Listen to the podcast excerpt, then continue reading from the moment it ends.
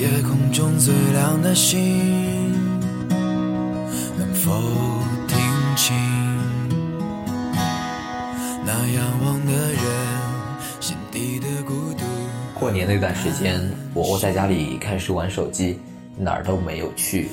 我妈看不下去了，一脸嫌弃的问我：“哎，你那个谁谁谁怎么不找你玩了？”我愣了一下，装真土土的说：“嗯，他还没放假呢。有些人离开了，但老妈比我们记得还清楚。小学的时候，我有个超级要好的朋友，名叫胖子。胖子那时发育的比较快，全班最高大的就属他。他常搞恶作剧，欺负别人，喜欢扯掉小女生内衣的肩带。在大家的评价里，他就是个小混混。但在我眼里，他却是个富有正义感的善良 boy。我早读初一年，发育比较慢，小学时代在班里一直是个小布丁，因此常被欺负。但胖子每次都会及时出现在我面前，把欺负我的人狠揍一顿。印象最深的是，有一次我在洗手间里被几个高年级的混混勒索要钱，因为我身上没钱，他们准备把我揍一顿解气儿。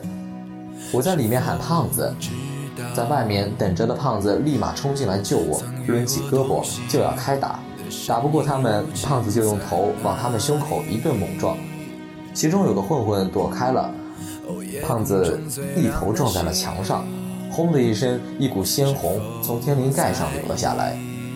后来小学毕业了，我去了市里最好的中学，他则去了校风最坏的学校，听说那里的人天天打架。在那个年代，我还不懂得玩 QQ，也很少打电话。后来搬家，我把他的电话号码弄丢了，从此再也没见过他了。这是我这辈子最遗憾的事情之一。有时候因为年少不懂得如何去维护感情，在路上就丢失了挚友。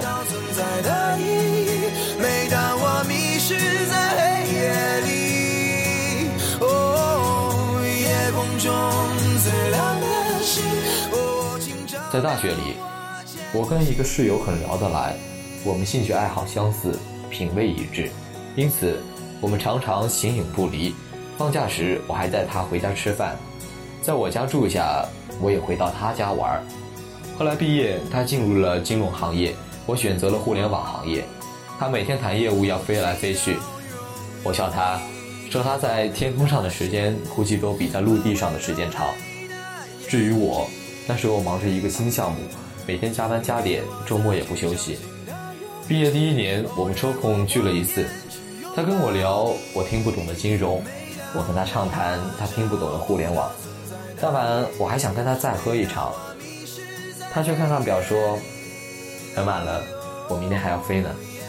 他以前从来不会拒绝我的，那一刻我隐约觉得我们之间的距离正变得越来越大。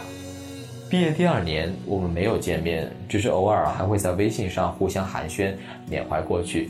毕业第三年，我们只会在对方的朋友圈里点个赞，连留个言都要小心翼翼想半天。我想起毕业典礼那天，院长在礼堂上语重心长地跟我们说：“好好珍惜这一刻，毕业后，很多人这辈子都不会再见了。”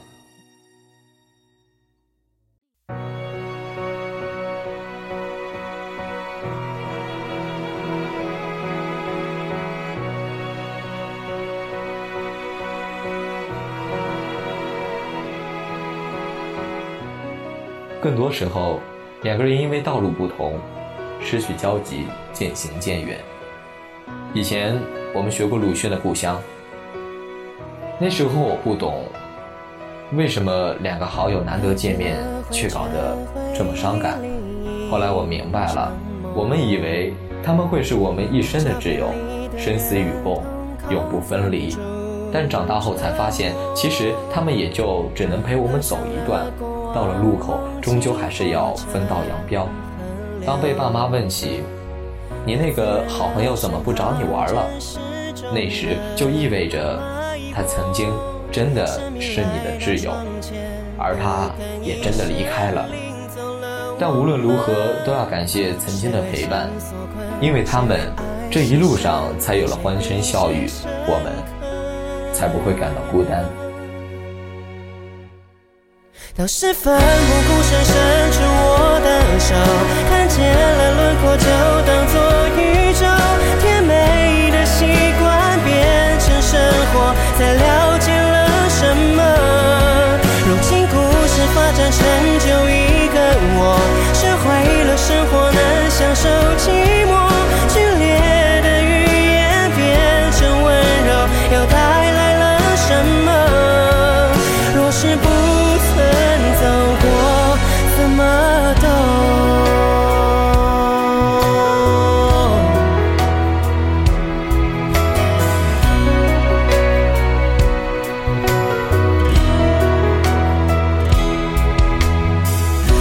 飞了往事，又是灼伤眼眸。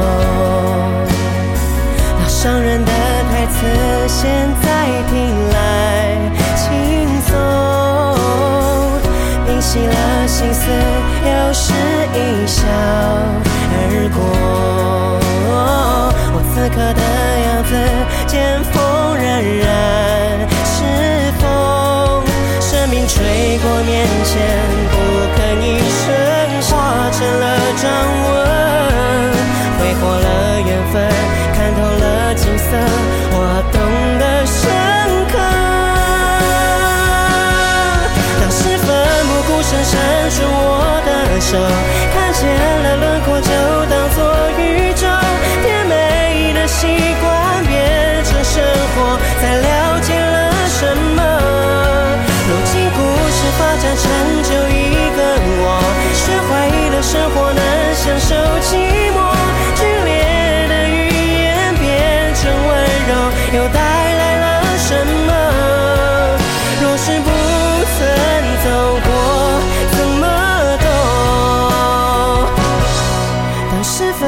孤身伸出我的手，看见了轮廓就当做宇宙，变美的习惯变成生活，才了解了什么。